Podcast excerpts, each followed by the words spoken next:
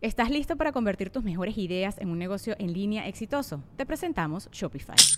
Tal vez no lo sabías, pero nuestro podcast More Than Mamis es un negocio y lo empezamos por supuesto para desahogarnos y hablar sobre la maternidad, no para convertirnos en expertas de ventas y del e-commerce. Así que sí, necesitábamos ayuda para vender nuestro merch y poner en marcha nuestra tienda. ¿Y cómo suena con Shopify?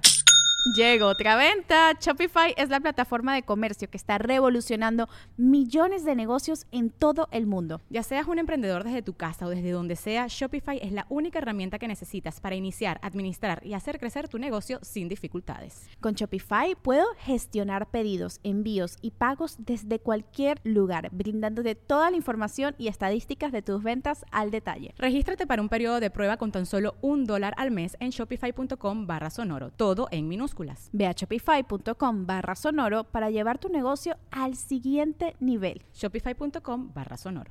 With everyone fighting for attention, how can your business stand out and connect with customers? Easy. Get Constant Contact. Constant Contact's award winning marketing platform has helped millions of small businesses stand out, stay top of mind, and see big results fast. Constant Contact makes it easy to promote your business with powerful tools like email and SMS marketing social media posting, and even events management. With Constant Contact, you'll reach new audiences, grow your customer list, and communicate more effectively to sell more, raise more, and fast track growth. Don't know much about marketing? No sweat. Constant Contact's writing assistant tools and automation features help you say the right thing at the right time every time. Plus, you can send with confidence, knowing your emails are actually reaching your customers thanks to Constant Contact's best in class 97% deliverability rate. I'm a small business owner and I believe that this is a great tool for other small business owners. In small businesses, you need to create a team. And if you're starting by yourself, Constant Contact can be the team that you need. Tackle any challenge with Constant Contact's expert live customer support. Plus, everything's backed by the 30 day money back guarantee. So get going and start growing your business today with a free trial at constantcontact.com. Just go to constantcontact.com right now. Constant Contact, helping the small stand tall. ConstantContact.com. Estás escuchando El Dolop, parte de Sonoro y All Things Comedy Network. Este es un podcast bilingüe de historia americana en el que cada semana yo, Eduardo Espinosa, le contaré un suceso histórico estadounidense a mi amigo José Antonio Badía, que no tiene idea de qué va a tratar el tema. Y que está haciendo gestos con whisky. Muy bien. Le me entró mal, me entró por el, por el, por el otro por el gañate. ¿Sabes qué es el gañate? No, no. la garganta, güey. ¿Ah, sí? Simón. Conocí el gaznate, pero ese es de, de pájaros, ¿no? sí, creo que viene, no sé si venga de ahí o no, pero probablemente. El gañate. Ajá, Mira, ya de contigo aprendí gañate, eh, esculínferos o cómo se decían los, los licuijos, güey. Licuijos. Alicuijos. Alicuijos. Lincuiríferos, o sea, ¿qué? Pichos. El agua con radio funcionó bien hasta que se le cayó la mandíbula. ¿En qué ojo me pongo el parche? Malditos salvajes incultos. Pagaba 25 centavos a los niños de la localidad por cada perro o gato que le llevaran. No, espérate, ¿qué? El parque se hizo consciente, el parque probó la sangre, güey. ¿De qué se va tan? Lo bueno es que nada más te trabas cuando lees, ¿verdad? Sí, sí, sí.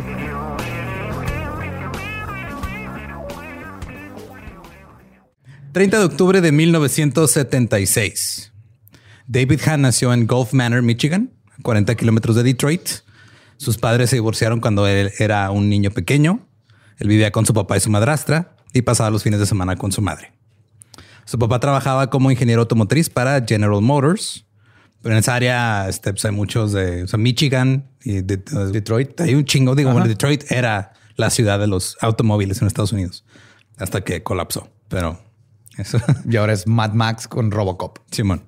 Eh, también su madrastra trabajaba como ingeniero en General Motors y él era un niño bastante normal. Jugaba béisbol, jugaba fútbol, soccer, no americano. Ajá. Uh. Se unió a los Boy Scouts y corría por el vecindario jugando con sus amigos. Todo eso llegó a su fin de inmediato cuando su abuelo le regaló el libro dorado de experimentos de química. Oh my God.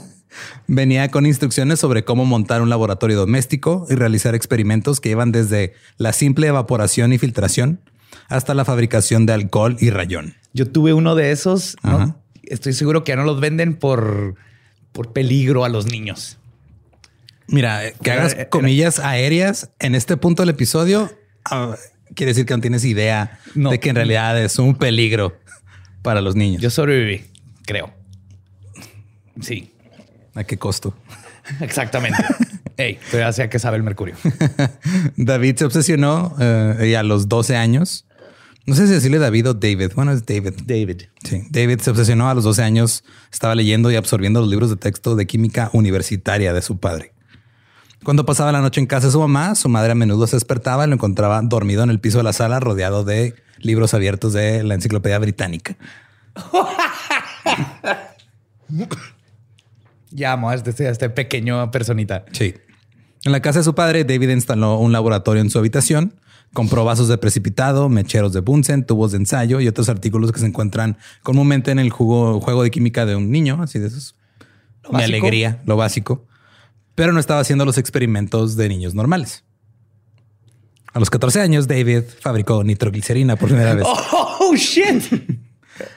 Ahora, para los que no saben, la nitroglicerina es un líquido explosivo, aceitoso, incoloro y pesado.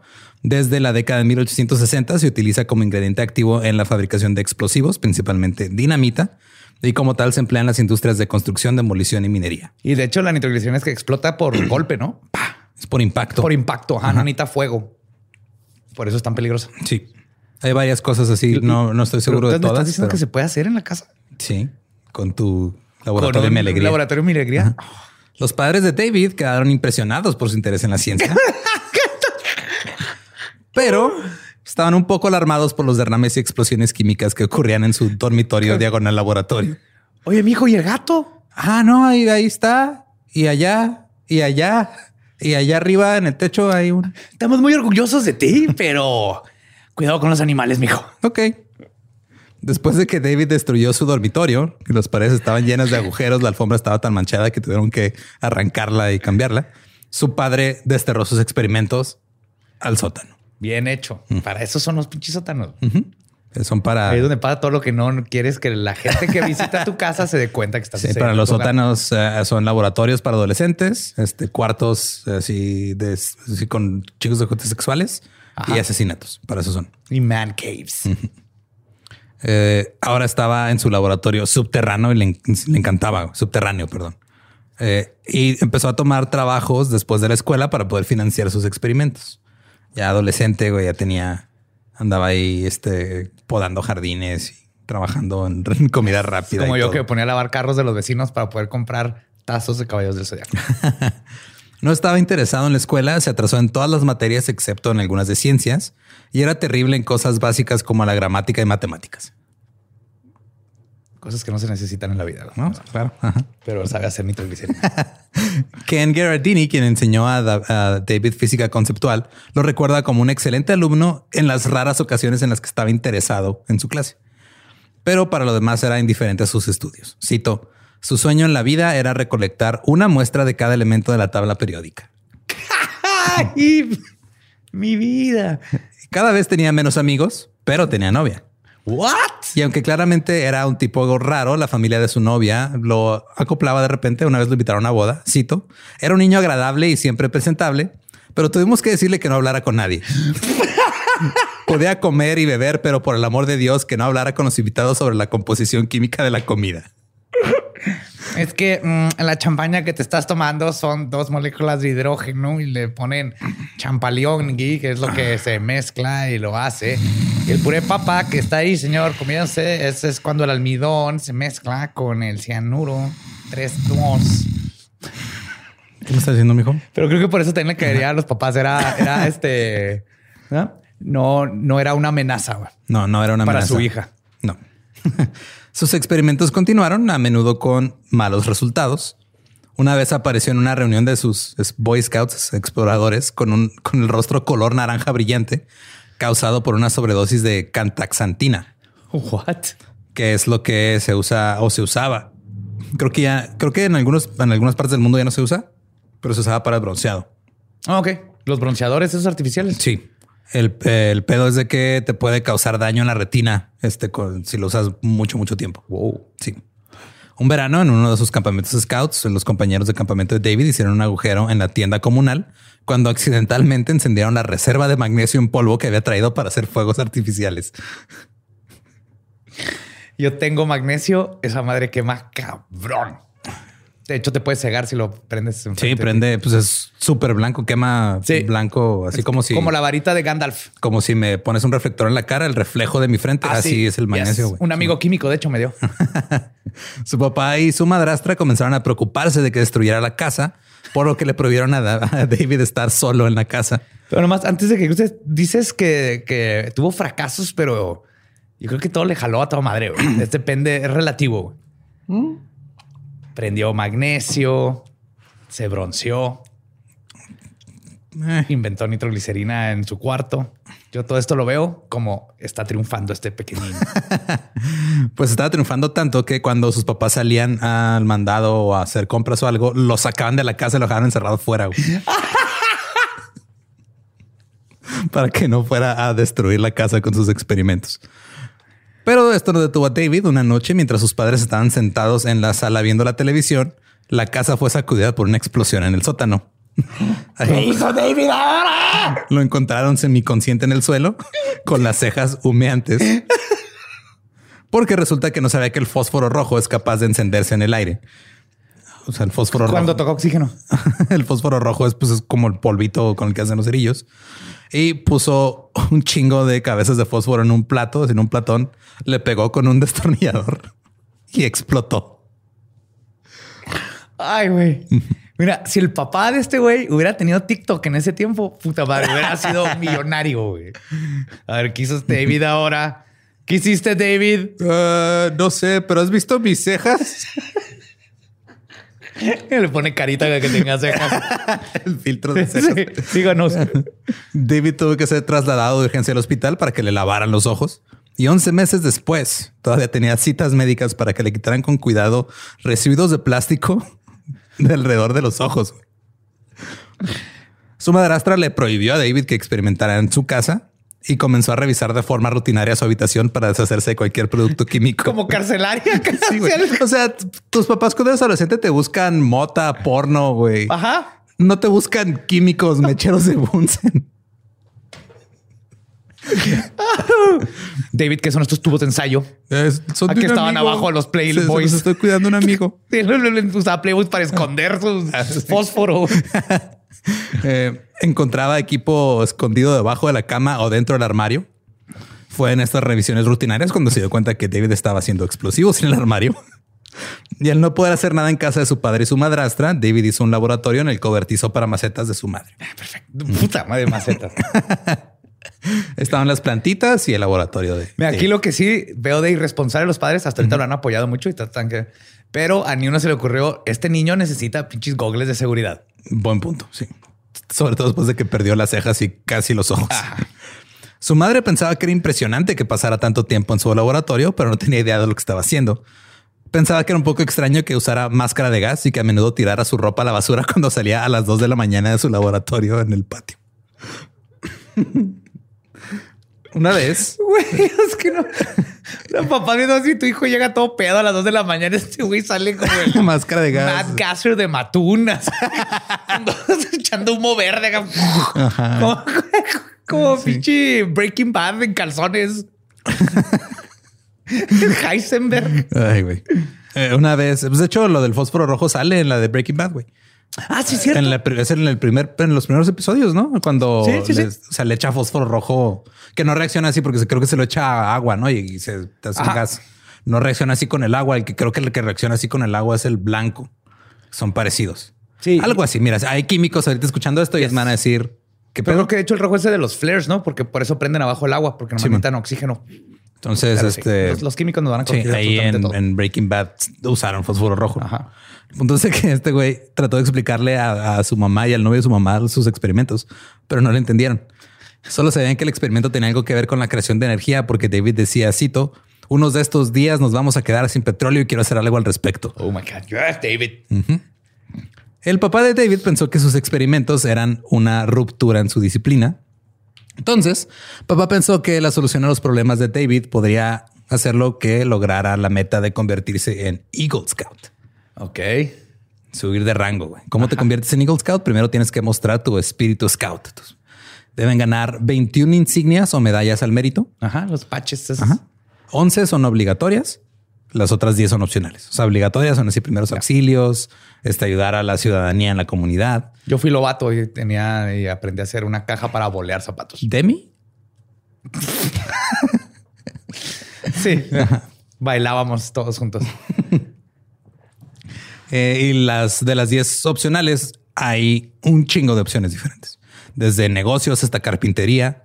Y David escogió ganar la insignia al mérito en energía atómica. Ah. ¿Qué- ¿Quién de los scouts se le ocurrió? Solo a él. Literalmente. Ah, lo puedes inventar. No, o sea, pero ya existía. Pero su jefe de exploradores, Joe Awito, dijo que David era el único niño que lo había intentado en la historia de toda la tropa. Claro, güey, lo inventó un güey mamando para entretener a los niños y dejen de estar chingando. Es que parte de porque los Boy Scouts están muy involucrados como que con, con la comunidad y hay empresas que los apoyan y todo. Entonces hay como que ciertas insignias o ciertas cosas que consigues que, por ejemplo, en este caso, este te daban como un folleto, ¿no? Que decía que necesitas conseguir esto, hacer estas cosas. Plutonio. Sí, man. Entonces el rollo es de que los que habían hecho como que esta campaña para la insignia al mérito de energía nuclear eh, eran empresas como Westinghouse, la, la American Nuclear Society, el, el ya. Instituto Entonces era más así como, ah, aporto y luego les dejo esto, Simón. pero Simón. ningún niño se le va a ocurrir hacer Sí. plutonio o uranio en la casa. Sí, no puedes enriquecer uranio en tu casa. Eh, y sí, o sea, el, el panfleto que leyó David era, pues, era, era- había sido escrito por este grupo de empresas eh, y algunas de las cuales operaban plantas de energía nuclear. Entonces era muy pro energía nuclear el, el folleto. Decía que los críticos de la energía atómica descienden de una larga línea de detractores y el, el folleto advertía que, cito, si Estados Unidos decide a favor o en contra de las plantas nucleares basándose en el miedo y la incomprensión, está mal. Primero debemos saber la verdad sobre la energía atómica antes de que podamos decidir usarla o detenerla. Estoy muy de acuerdo con eso. Sí, es, digo, es, sigue habiendo. De hecho, ahora la administración de Biden volvió a incluir la energía nuclear como parte de la energía limpia. Es que lo es y si se hace todo bien, Sí, pero ahí está Three Mile Island, ahí está Chernobyl, ahí está terremotos que, en Japón. que todo se hizo todo mal. Bueno, fuera el terremoto, Sí, el terremoto de sí. eso sí no fue controlado, pero Chernobyl y Three Mile Island fue error de Error humano, sí. Por eso en México estamos listos para una planta atómica. Estoy seguro de eso. Mm, Claro que no. Sé que hay una en Veracruz y así, pero ya sabemos lo que está pasando ahí.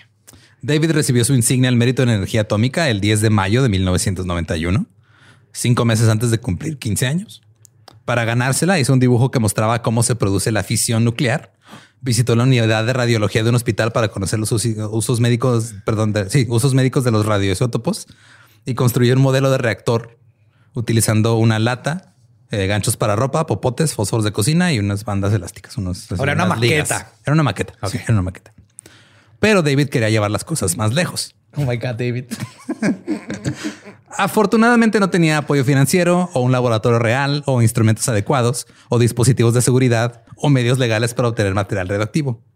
Pero desafortunadamente era muy bueno para mentir. Ay, güey, David, lo amo.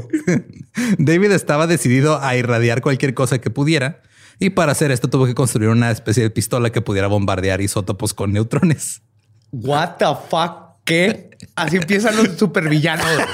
O superhéroe, depende. Pero una... A los 15 años yo no estaba preocupándome por irradiar cosas con neutrones. A los 15 años, güey, sabes que una planta que en Chernobyl había explotado. Lo único que sabía de energía nuclear y era mala y me da miedo. Escribió a varios de los grupos que estaban en el folleto, incluido el Departamento de Energía, la Comisión Reguladora Nuclear o NRC, la Sociedad Nuclear Estadounidense, el Instituto Edison y el Foro Industrial Atómico, con la esperanza de descubrir cómo conseguir la materia prima radiactiva que necesitaba para construir su pistola de neutrones y experimentar con ella. Hola, casual, ¿no? Este, ¿cómo conseguir uranio? Con amor, David. No llegó a ninguna parte porque dijo que era estudiante. Pero llegó a escribir hasta 20 cartas al día afirmando ser un profesor de física en la escuela Chippewa Valley High y obtuvo toneladas de información. La más útil fue la que recibió de la NRC. David logró involucrar al director de producción y distribución de isótopos de la agencia, Donald Erb, en una discusión científica por correo. ¿What? Sí, o sea, Y así- cuenta que está hablando con un niño de 15 años. pen pals, güey, así mandándose cartas. Ajá, O sea, catfish, pero era en vez de toparse con. Ey, ey, nadie se espera al niño de 15 años que va a construir un reactor nuclear. Pues claro que no. Nadie, güey. Herb le ofreció a David consejos sobre cómo aislar cientos- ciertos elementos radioactivos. Le dio una lista de isótopos que pueden sustentar una reacción en cadena y le impartió información que pronto resultar- resultaría vital para los planes de David. Le dijo, cito, nada produce neutrones tan bien como el berilio. Cuando David le preguntó a Herb sobre los riesgos que plantean dichos materiales radioactivos, el funcionario le aseguró al profesor Han, porque así se hizo llamar, que los peligros reales son muy Han, leves. ¿Habrá sido por Han solo? No, pues, pues así se pedaba, güey. Ah. David Hahn. Ya que la posesión, cito, de cualquier material radioactivo en cantidades y formas suficientes para representar un peligro está sujeta a licencias de la Comisión Reguladora Nuclear. Entonces el peligro es leve porque nosotros estamos al tanto. Ajá. Y un niño de 15 años me sacó esta información mintiendo. La NRC también le envió datos de precios y fuentes comerciales para algunos de los productos que quería comprar. Y advertencia, no le compres a libaneses en un mall enfrente de JCPenney. No, se Puede... ¿Entendieron esa referencia? Los amo. Ajá, vacúnense. Eh, la NRC este, le, él le dijo pues, cómo conseguir todo esto para el beneficio de sus estudiantes que estaban ansiosos Claro, por claro. aprender más sobre energía nuclear. David hizo una lista de fuentes de 14 isótopos radiactivos, el americio 241 que se encontraba en detectores de humo, el radio 226 en relojes antiguos luminosos, Ah, el uranio 238, pequeñas cantidades de uranio 235, el cual se consigue de una forma de urinani- urinanita. No, urira, sí, urininita. No, verga, está bien rara esta palabra. Uraninita, uraninita. Simón, porque es uranio y luego es piedra. Entonces es uraninita. Ok. Entonces ahí Piedra de uranio. Sí, es, es una piedra como entre medio negra, verdosa y ahí puedes sacarle uranio. Nice. Y también el torio 232 que estaba, lo puedes conseguir en linternas lámparas de gas. Ok. Sí. Para obtener el americio 241, David se puso en contacto con empresas de detectores de humo. Afirmó que necesitaba una gran cantidad de dispositivos para un proyecto escolar. Una empresa acordó venderle 100 detectores averiados por un dólar cada uno. No es cierto. Sí. Ahora, David no estaba seguro de dónde estaba el americio 241 en los detectores. Ni- yo no estoy seguro. Yo ni sabía. Yo tampoco, güey. No sé si todavía lo tengan, pero le, como no sabía dónde estaba, marcó al, al servicio del cliente, güey. Y le dijeron dónde estaba. Y le dijeron. Sí. Un agente ahí en un call center de servicio al cliente. Ah, sí, claro, ¿quieres saber dónde está la parte radiactiva? No, mire, le quita los dos tornillos de atrás y luego tener una bolita. Pero pónganse unos guantes de cocina, ¿eh? Porque a este le quema, le va a quemar. Luego David extrajo todos los componentes que tenían americio y los soldó con un soplete. David luego puso el trozo de americio dentro de un bloque hueco de plomo con un pequeño agujero en un lado para que salieran los rayos alfa. Luego apuntó la corriente a un pedazo de aluminio y listo. Ahora tenía su primer pistola de neutrones. Estaba listo imagínate- para irradiar. Imagínate lo que hubiera podido hacer este, este niño si hubiera conocido a Vicente de Cobalto 60, güey. Lo que hubieran podido hacer juntos. Un cagadero más grande. Pensó que el uranio 235 que se utiliza en armas atómicas proporcionaría la mayor reacción. Entonces recorrió cientos de millas de la parte superior de Michigan en su Pontiac buscando rocas calientes con su contador Geiger. Entonces, andaba manejando con su Geiger counter. No me voy a burlar de él porque yo compré un detector de metales, güey, y nomás me dio chance de ir a andar como idiota ahí en el, el desierto. pero lamentablemente no pudo encontrar nada. Entonces le escribió a una empresa checoslovaca que vende uranio a compradores comerciales y universitarios. Consiguió este contacto porque se le dio la NRC. Afirmó ser un profesor que compra materiales para un laboratorio de investigación nuclear y obtuvo algunas muestras de PEC Blenda, que sí se llama el- la uraninita. O sea, otro nombre que tiene. ¿Es Pech Blenda o PEC Blenda? No sé cómo se pronuncia. Entonces, cuando le llegó este pedo, David o David dijo: Vamos a sacarle esto a chingazos y pulverizó los minerales con un martillo, pensando que luego podría usar ácido nítrico para aislar el uranio. Entonces, el güey, eh, seguimos hablando del güey que no usaba ni siquiera lentes de protección, ¿verdad? Exacto. Ajá. Al no poder encontrar una fuente comercial de ácido nítrico, porque se usa en la fabricación de explosivos y es Súper prohibido y está cuidado. ¿no? estrictamente controlado. Dijo, ah, no hay pedo, hago el mío. es una historia de perseverancia, David, güey. Luego mezcló el ácido con el mineral en polvo y lo hirvió, terminando con algo que parecía un batido de leche sucia. A continuación vertió el batido de leche a través de un filtro de café con la esperanza de que el uranio pasara a través del filtro. Pero David calculó mal la solubilidad del uranio y cualquier cantidad que estuviera presente quedó atrapada en el filtro. Aparentemente Ay, los filtros de café no, no sirven para destilar uranio. Ay, por si alguien está pensando en hacerlo, no. Por ahí no va. Sí, no le estamos dando instrucciones de cómo hacerlo. Ajá. Pero David no se rindió, cambió su enfoque al torio. David sabía por su panfleto que había leído que el manto que se usa en las linternas de gas comerciales está recubierto con un compuesto que contiene torio 232. Mejor es que todo viene de un panfleto. güey. Sí, güey, ahí viene, ahí está toda la información. Ahora, esta madre, este, las lámparas de gas, no sé si te Las ha tocado antes. verlas, las de antes, pero que les ponías como una redecita que se prendía. Yo tengo una, bueno, mis papás tienen una de esas, pero era mía de cuando íbamos a acampar. Sí, que no sé cómo funcionan. Sí, la la red no se quema nunca. Ajá, el- porque ah, es, es la parte de, tiene esta recubierta de torio. Entonces, cuando se calienta, emana luz. Ya, es como si fuera un tipo de asbesto. Que, no, que, no, que no es flamable, pero prende y Sí, que de luz. hecho ya no son tan comunes porque sí, sí sé que pueden tener efectos adversos como el asbestos. Pero, o sea, no es tanto. O sea, sí, pero, Pero, no tanto.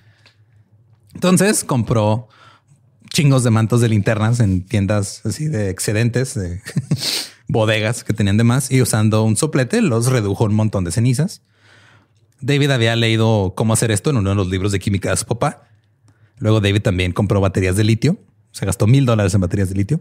Ay. Extrajo el elemento cortando las baterías a la mitad con cortadoras de alambre. Y los papás que adentro viendo Home Improvement en la casa. ¿Qué están haciendo ahorita, mi bebé? Ahorita ya está en casa de, de la mamá, güey, por los fines de Ah, semana sí, nada cierto. más, porque ya lo habían corrido de, de la casa del papá. La- Mijo, ¿quiere limonada? Eh, sí, mamá, ¿me la puedes traer en uno de esos vasos de la vajilla de la abuela, de esos que brillan? Ponte el casco de plomo, mamá, cuando entres aquí. Colocó el litio y el dióxido de torio juntos en una bola de papel de aluminio y la calentó con un mechero Bunsen y funcionó. El método de David purificó el torio al menos 9000 veces el nivel que se encuentra en la naturaleza y 170 veces el nivel que requiere una licencia de la NRC. ¡Ay, güey! ¡Yeah, David! Lo siento, pero yo estoy rooting for David, güey. Team David. Pero ahora que estaba usando torio, necesitaba una pistola de neutrones más potente. Por lo que preparó, por lo que comenzó a preparar una, este, una pistola de radiación mejorada a base de radio. Ahora, el primer episodio del Dolop tiene que ver con el radio. Si quieren saber más, escuchen las chicas del radio, pero en resumen, se usó pintura luminiscente para relojes y paneles de instrumentos de autos y aviones a finales de los 60 cuando se descubrió que muchas pintoras de relojes que lamían sus pinceles les dio cáncer. murieron. Entonces estuvo un buen rato y a finales de los 60 se dieron cuenta de que esto está mal. Así que David comenzó a visitar depósitos de, chap- de tarra perdón, y tiendas de antigüedades en busca de relojes y paneles viejos revestidos con radio. Literal. Ajá. Una vez que encontraba un artículo así, le quitaba la pintura, así se la iba tumbando poco a poco y la guardaba en frasquitos de pastillas. Fue un proceso lento hasta que un día, conduciendo por Clinton Township para visitar a su novia, notó que su contador Geiger se volvió loco cuando pasó frente a una tienda de antigüedades. El güey traía su contador ahí en el carro. Siempre, güey, en todo momento. En la Glorious Resale Boutique and Antique Store, la propietaria Gloria Janet recuerda el día en que un empleado de la tienda la llamó a su casa y dijo que un joven amable y educado estaba ansioso por comprar un reloj de mesa viejo con una esfera verde, pero que le estaba preguntando si podía bajarlo de precio. Ella accedió y David compró el reloj por 10 dólares. 10 dólares. Ajá. Y en una esfera completa de radio. Pues era, o sea, era como, eh, o sea, ya ves cómo están las manecillas y todo, como el- pero era como, era como una esfera y luego adentro tenía las manecillas de radiactivas y todo eso. Y luego adentro, ya cuando lo abrió David, se, se encontró con un frasquito de pintura de radio, güey. Por eso lo detectó el. Geiger. Ahora no se sabe si se quedó ahí por accidente O será un premio. Sí, pero acuérdate que también decíamos que de repente retocaban esas madres, entonces a veces te lo daban como cortesía para que pudieras retocarlo si se iba quitando el brillo. Ajá. Entonces, este David estaba tan contento que más tarde regresó a la boutique, le dejó una nota a Gloria diciéndole que si se encontraba otro reloj igual que lo contactara de inmediato. Oh Cito, God. pagaré cualquier cantidad de dinero por obtener otro. Luego concentró el radio usando una muestra de sulfato de bario de la sala de rayos X de un hospital local. El personal ahí se lo dio porque lo recordaban de cuando recibió su insignia de mérito nuclear. Dijeron, ah, es el Boy Scout. ah, Pásale, mijo. ¿Quieres ¿qué sulfato quiere? de bario? Llévatelo. Ay, hay cobalto 60, compa. Es un martillo y lo revientas. güey. Juárez lo hicieron, está pelada. güey. Ay, güey. Cuando realizó su pequeño experimento, funcionó, pero ahora estaba en peligro porque tenía un chingo de radiación. Ahora todo lo que le hacía falta para terminar de fabricar su pistola era una tira de berilio. güey. Era la que iba a hacer todo el desmadre. La obtuvo cuando un amigo suyo se robó una del community college al que asistía. Fue al laboratorio, se robó el berilio y se lo dio. Comenzó a bombardear sus polvos de torio y uranio con esperanza de producir al menos algunos átomos fisionables. Midió los resultados con su contador Geiger, pero aunque el torio parecía volverse más radioactivo, el uranio seguía igual, como que todavía no reaccionaba bien. No vas a decir que en la película Jonah Hill va a ser el amigo que se roba el virilio, güey. Yo me, imag- yo me imaginaba a Jonah Hill en el personaje, pero la neta no se parecen. No, A la- no, igual el amigo se pelean, pero nadie se le es así de que me caes en los huevos, pero eres mi mejor amigo y quiero que triunfes. Toma, te robé el berilio que necesitabas. Esa es ya la tercera parte del guion. Nice. Otra vez se hizo pasar por el profesor Han y le escribió a su amigo de la NRC para discutir el problema. Y la NRC le respondió. Los neutrones que estaba usando David eran demasiado rápidos para el uranio. Estaban saliendo a madre. Entonces decidió usar tritio, o lo que es el isótopo del hidrógeno, el H3, para frenarlos. Incluso pensó que también podía haber usado agua, pero aprendió que el tritio se Un encuentra filtro de café. un filtro de café. Agua Una el caja de cornflakes. Es que está, esto es homebrew 100%, güey. Aprendió que las miras de las armas y los arcos que brillan en la oscuridad tienen tritio. Entonces What? compró un chingo en las tiendas deportivas y por catálogo le sacaba el tritio y las devolvía a la tienda. Le Y estás enseñando a todo el mundo. Claro. Uno, ¿dónde está toda la radiación? Y dos, ¿dónde conseguirla? Mira, es información pública. O sea, yo estoy relatando O sea, yo información estaba pública. aprendiendo. güey. Yo no sabía que esas madres que brillaban eran radioactivas. Que está bien pendejo porque sí sé que los relojes no, no se me había ocurrido. Sí. Ahora a sus 17 años, David tenía su pistola de neutrones. La energía que creó se estaba volviendo más reactiva cada día. Entonces decidió construir un reactor nuclear reproductor.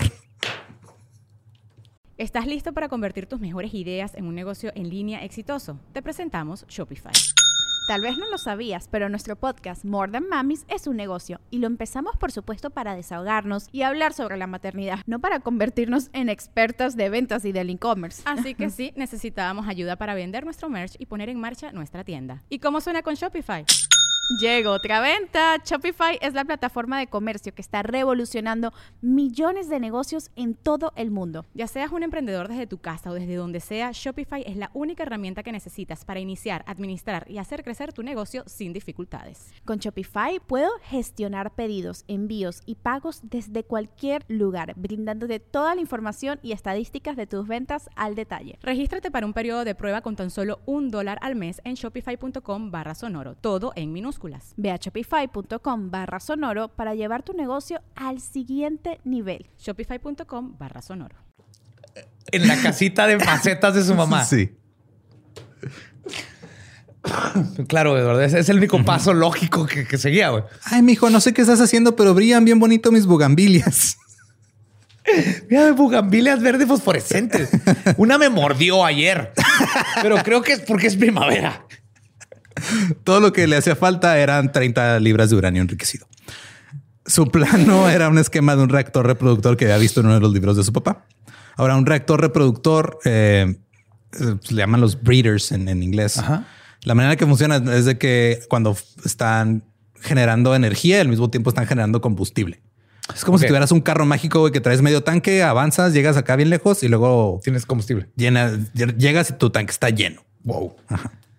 De hecho, hubo una época en la que la industria nuclear solía creer que estos reactores eran la solución para las necesidades energéticas de la nación. Claro.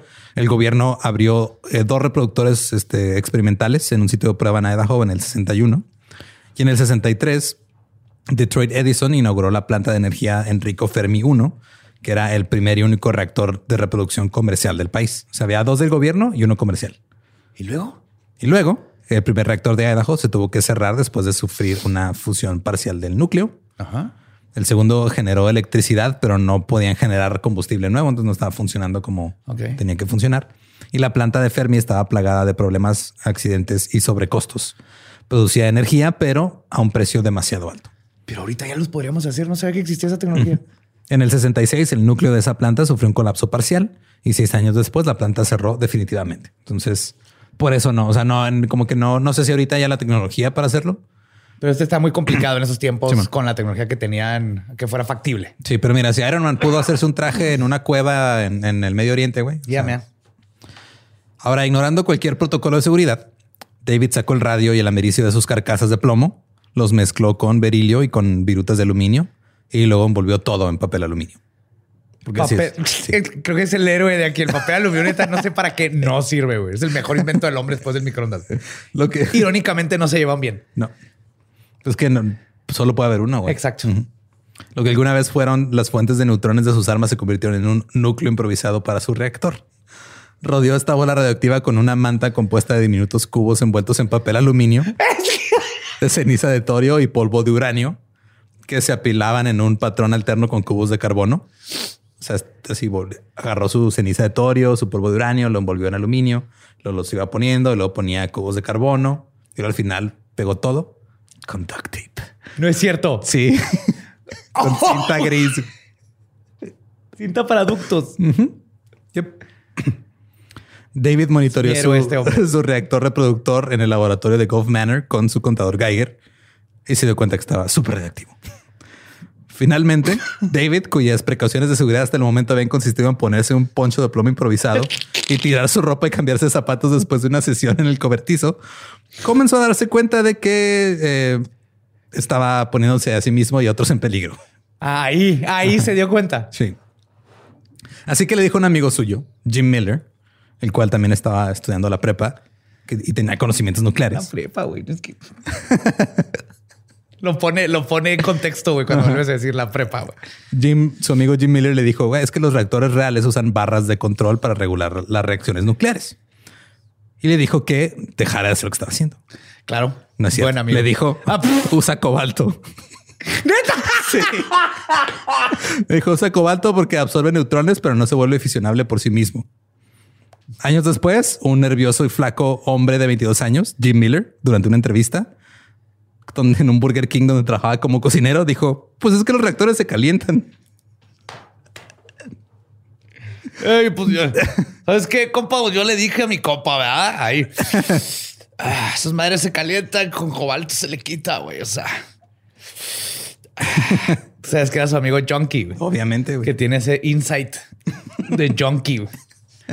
David compró un juego de brocas de cobalto en una ferretería local y las insertó entre los cubos de torio y de uranio, pero no fue suficiente. Ahora su canto, su contador Geiger estaba captando radiación a cinco casas de la casa de su madre. Oh shit. Oh shit. Entonces David es cuando, como en la escuela, así rompías una de esas este, De la- de de, los- vidrio de, pedo. Y luego de repente ya estaba llegando a todos los otros salones y dices, ah, verga, nos pasamos de verga. Esto es algo así, pero con muerte. Simón. David eh, decidió que tenía demasiadas cosas radioactivas en un solo lugar y comenzó a desarmar el lector. Agarró los perdigones de torio y los puso en una caja de zapatos que escondió en la casa de su madre. Dejó el radio y el americio en el cobertizo y guardó la mayor parte de su equipo en la cajuela de su Pontiac. Claro. En la cajera es donde va todo. Yes. Sí. A las 2.40 AM del 31 de agosto de 1994, la policía del municipio de Clinton respondió una llamada relacionada con un joven que había sido visto en un vecindario aparentemente robando neumáticos de un automóvil. Cuando llegó la policía, David les dijo que solo estaba esperando a un amigo. Los oficiales decidieron registrar y buscar en su auto.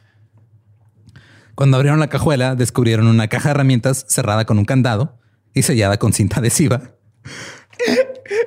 Una calaverita pintada. no abrir. También eh, se encontraron más de 50 cubos envueltos en papel aluminio, llenos de misterioso polvo gris, discos pequeños y objetos metálicos cilíndricos, mantos de linternas, interruptores de mercurio, un reloj verde, minerales, fuegos artificiales, tubos de vacío y una variedad de productos químicos y ácidos. Y eso te dio como policía. Nope. Cerrar la cajuela. Bye. Nope. Esto no me compete. No, no, no, no. Nope. No hay una, no hay una persona muerta en esa cajuela. No es mi pedo. La policía se alarmó especialmente por la caja de herramientas que David les advirtió que era radioactiva y ellos temían que fuera una bomba atómica. No le quiten el tape. Entonces, el sargento Joseph Mertes tuvo la idea más brillante de todas. ordenó que el automóvil que contenía lo que señaló en su informe era una, un posible artefacto explosivo improvisado. Dijo que lo remolcaran a la jefatura de policía. Ah, bien, ahí es donde necesitas poner ese. Oh my God. y David, ok, oficial, pongas este poncho de papel aluminio y plomo. La policía llamó al escuadrón de bombas de la policía del estado de Michigan para examinar el Pontiac y al Departamento de Salud Pública del estado para proporcionar asistencia radiológica.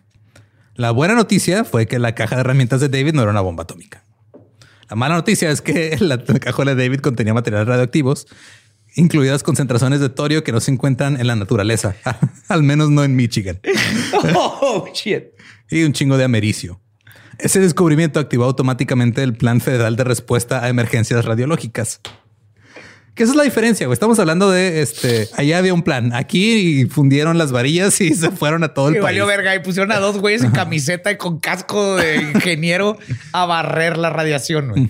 A, voy a repetir, a barrer la radiación. Eh, los funcionarios estatales pronto se vieron envueltos en tensas consultas telefónicas con el Departamento de Energía, el FBI, la NRC y la Agencia de ver, Protección ver, Ambiental. ¿cu- ¿Cuántos años tiene el niño? 17. Y era en un Pontiac. Ajá. En un Pontiac tenía eh, cobalto, eh, radio, uranio, torio. Aquí tenemos un loco con un DeLorean. Este, acabamos con él y no, perdón, tengo que seguir haciendo esa referencia. Es que está, está de loco. ¿Quién más que Dr. Brown que hizo algo con radiación? David no quería cooperar con la policía. Proporcionó la dirección de su padre, pero no mencionó la casa de su madre ni el laboratorio en su cobertizo. Bien hecho, David. Don't be a snitch. No fue hasta el día de acción de gracias que Dave Minar, un experto en radiología, finalmente entrevistó a David.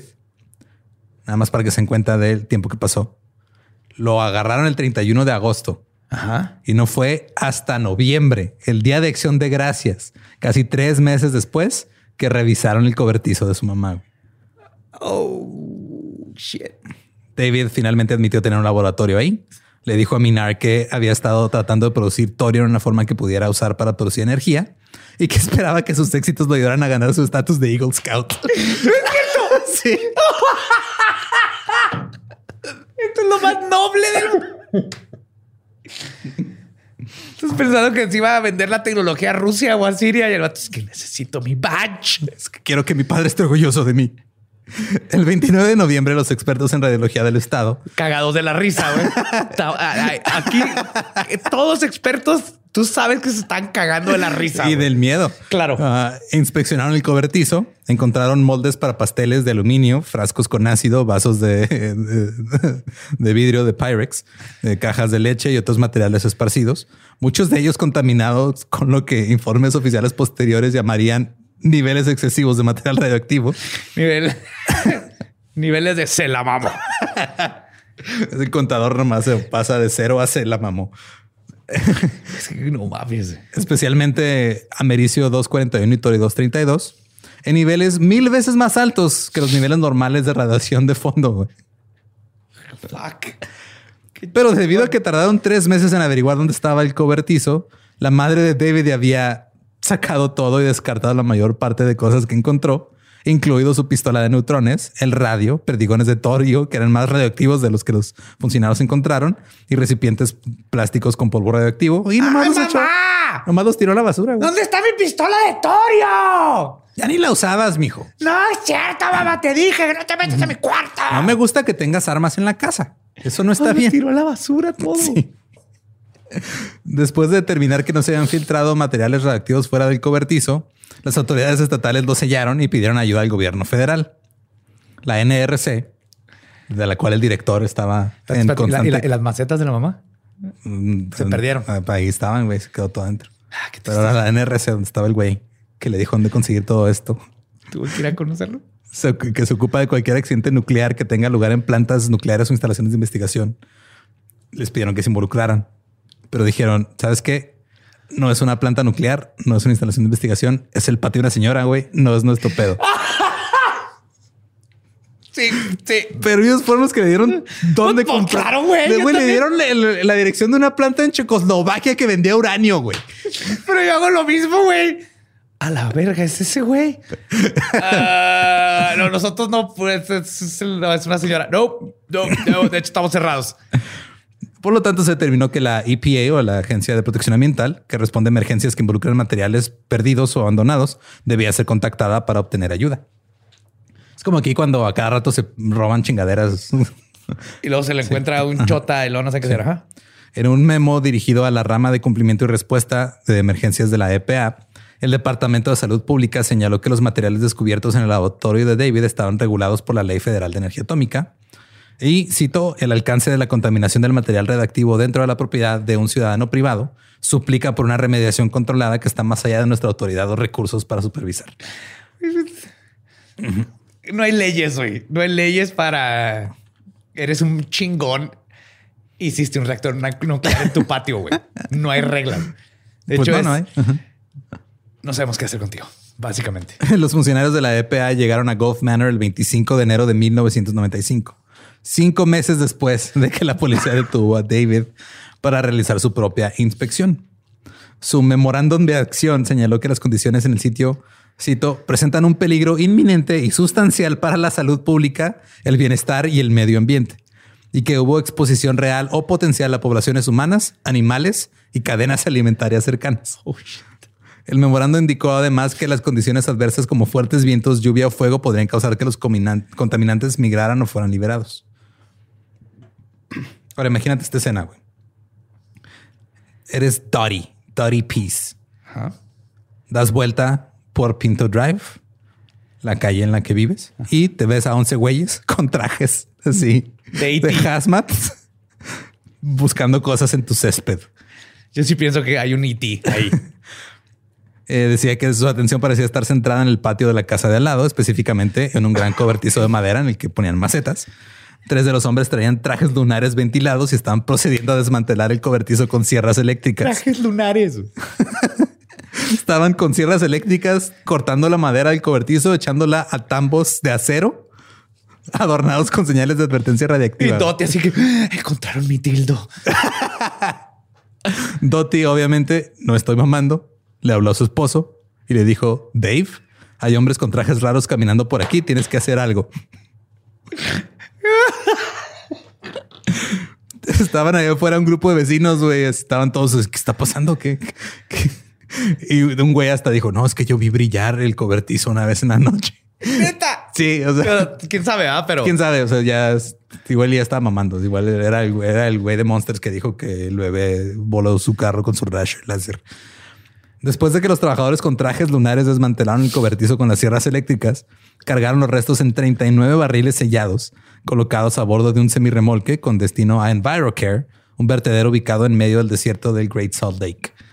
Ahí los restos de los experimentos de David fueron se- sepultados junto con toneladas de desechos radioactivos de bajo nivel de las fábricas de bombas atómicas del gobierno, güey.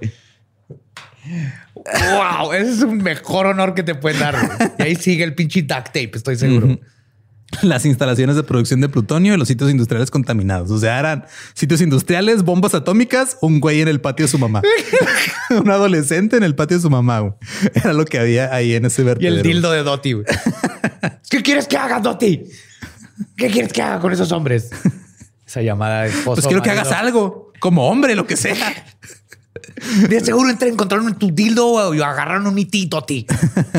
Según la evaluación oficial, no hubo daños notables a la flora o fauna en el patio trasero de Gulf Manor, pero 40 mil residentes cercanos podrían haber estado en riesgo durante los años de experimentación de David debido a los peligros planteados por la liberación de polvo radioactivo y de radiación. Palabra clave. Podría. Tal vez, mira, no sabemos. Los vecinos no sabían lo que había sucedido, pensaron que había sido una especie de derrame químico. En 1997, un periodista se dirigió a Lansing para hablar con Dave Minar, el experto de en radiación del Departamento de Salud Pública. Debido a que la madre de David había limpiado el cobertizo antes de que llegaran los hombres de Minar a la escena. Clásica mamada. ¿eh? Sí, ay, mijo, no, ahí tienes todo tirado. ¿Qué van a decir los señores con trajes lunares? Y ahí ves- tú con tus isótopos ahí todos Está regados. brillando y ves, se me quedaron estos dos dedos, pero ya quedó bien bonito. Pero es que tienes que te mantener este espacio limpio, David. Minar nunca, nunca se enteró, porque ya había la mamá sacado todo que David había construido pistolas de neutrones o que tenía radio. No tenía idea hasta que el periodista le dijo que los cubos de polvo de torio que encontraron en el momento del arresto de David eran los componentes básicos de un modelo de reactor reproductor. Minar dijo, cito, estas son condiciones que las agencias reguladoras nunca imaginan. Simplemente se presume que la persona promedio no tendría la tecnología o los materiales necesarios para experimentar en estas áreas. O los pinche gusto para estarse ahí todo el puto día, güey. andar Güey, duró tres años, güey, en armar su reactor. O sea, eso es Sí, sí, eso perseverancia. y pasión por lo que le gusta. güey. Nomás necesitaba un espacio lleno de plomo. Y ya. David entró en una grave depresión después de que las autoridades federales cerraran su laboratorio. Había pasado años haciendo su reactor nuclear y ahora todo estaba en un vertedero radiactivo. Le tiraron así su hojita con macarrones que hizo para la mamá, güey. Me tiraron macarrones de radio, güey. Ahora que se corrió la voz, los estudiantes de la escuela lo empezaron a llamar chico radioactivo. Well, Y cuando su novia Heather, que todavía seguía con él, le envió a David globos por San Valentín a la escuela, fueron confiscados por el director porque tenía miedo que los hubieran inflado con gases químicos. Heather Rocks también, ¿eh? Todo este tiempo Se estuvo con él. apoyándolo. Sí. Eh, ahora sí es bastante difícil ser un adolescente normal en prepa. Ahora imagínate ser el güey que Hizo un reactor que es un reactor nuclear y lo agarró la policía. luego algunos líderes de los scouts intentaron negarle a David su insignia de Eagle Scout Qué estúpidos. ¿Cómo? Digo, ¿Cómo? porque dijeron que sus actividades este, estaban eh, poniendo en peligro a la comunidad. Pues es radiación. pendejo, ¿qué- ¿Cómo? Pero al final se la dieron. Yes. En 1995 se inscribió en el Community College, en el mismo del cual su compa se robó el berilio, pero se saltó muchas de sus clases y pasaba gran parte del día tirado en la cama o conduciendo en círculos alrededor de su cuadra. O sea, Estaba pasó de güey. crear un reactor nuclear usando cajas de cornflakes, duct tape y relojes viejos a entrar a una carrera técnica. Ajá. ¿Por qué ninguno de los pendejos que fueron a limpiar le ofrecieron una beca a la universidad que quisiera? güey? Porque era pésimo estudiante, güey. El güey no, o sea, era autodidacta, pero era pésimo estudiante. Entonces, igual si todavía existiera el pedo, o sea, si le hubieran dado como, no sé, un, para- internship para o algo. de, Ajá, vete a MIT y agarra nomás las clases que sí te interesan. Pero no. Eh, sus padres lo vieron deprimido. Le dijeron, güey, o te metes al ejército o te vamos a correr de la casa. What? Entró al ejército. Lo mandaron al portaaviones USS Enterprise, que por cierto estaba, eh, que funcionaba con energía nuclear. Obviamente. Ajá. Pero él no estaba trabajando con energía nuclear. Él nada más limpiaba, barría, trapeaba y Hizo un pelaba segundo papas. reactor ahí en el- la cocina mientras pelaba papas. Sin embargo, a altas horas de la noche, después de, sus- de que sus compañeros se iban a dormir, se quedaba despierto estudiando temas que le interesaban, como esteroides, melanina, códigos genéticos, antioxidantes, prototipos de reactores, aminoácidos y derecho penal. Es que es lo- un poquito serio, pero es el problema con el sistema este, Educativo. educa- educativo que dicen si no aprendes de todo esto y no pasas todas estas, eres un pendejo y no pasas. Cuando hay gente como este güey que el- dale de aminoácidos y de, encuentra su fuerte y lo que le apasiona y que aprenda de eso, lo demás que lo aprenda, pero que no repruebe, por ejemplo, por no ser bueno en geografía. Ajá. Ve cuál es lo fuerte y, ok, si pasas esta materia, Pues sí. No te sabes la capital de Uzbekistán, pero tienes un reactor en el patio de tu mamá. Te va a poner un 7. Creo, creo que se, se amerita un 7.5. Pero mandaste una carta hasta Checoslovaquia. Entonces eso cuenta ya por hablaste algo, ¿no? con ellos, ya sabes dónde está Checoslovaquia. Eh, realmente tenía que encontrar otras cosas en las que concentrarse porque eh, los científicos de la EPA creían que su exposición previa a la radioactividad podía haberle acortado enormemente la vida. Todos los materiales con los que experimentó pueden ingresar al cuerpo a través de ingestión, inhalación o contacto con la piel y luego depositarse en los huesos y órganos, donde pueden causar dolencias o cáncer, como lo que les pasó a las chicas del radio. güey. Debido a que es tan potente, el radio al que tu- estuvo expuesto David en un espacio cerrado relativamente pequeño era el más preocupante de todos. En el 95, la EPA dispuso que David se sometiera a un examen completo en la planta de energía nuclear de Fermi, pero David, teniendo miedo de los resultados, se negó. Claro. En cuanto al reactor, Ey, David... es hombre, güey. Pues claro, dijo, ah, no, este, si no sé, pues no pasa Si nada. no se no me pasa nada, qué culeros. En cuanto al reactor, David dijo, mire, puede que haya habido algunos problemas de seguridad, pero la limpieza de 60 mil dólares fue una reacción exagerada. Estaba construyendo un modelo de reactor nuclear y nunca vi brillar el cobertizo.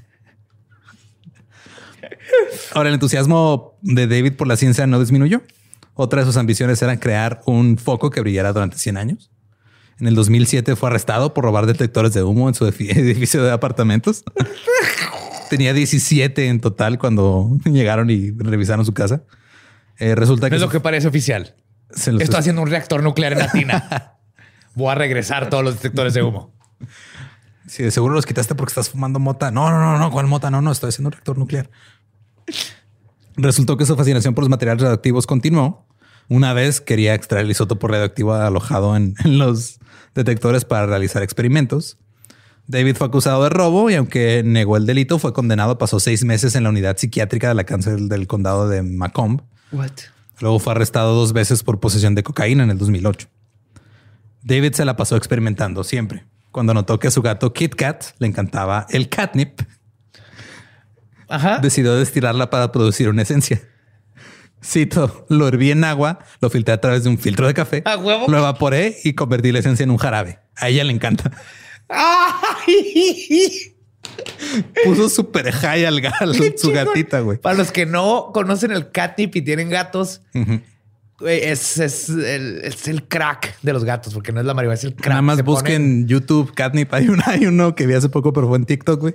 Un güey que está sacando la bolsita de catnip y el gato así como pinche de este... así como adictos. Ajá. güey. Manoteándolo y todo, se lo quita, güey, se lo come todo así y luego nomás está tirado ahí un chingo Se caen, ajá, se van así. Yep. David también empezó su colección de relojes antiguos con caras iluminadas. Los estudiaba porque le encantaba la forma en la que la energía parecía moverse en la pintura.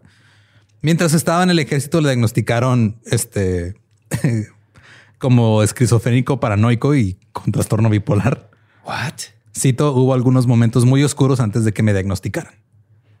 Sí tenía un trastorno no diagnosticado. Estuvo medicado un tiempo.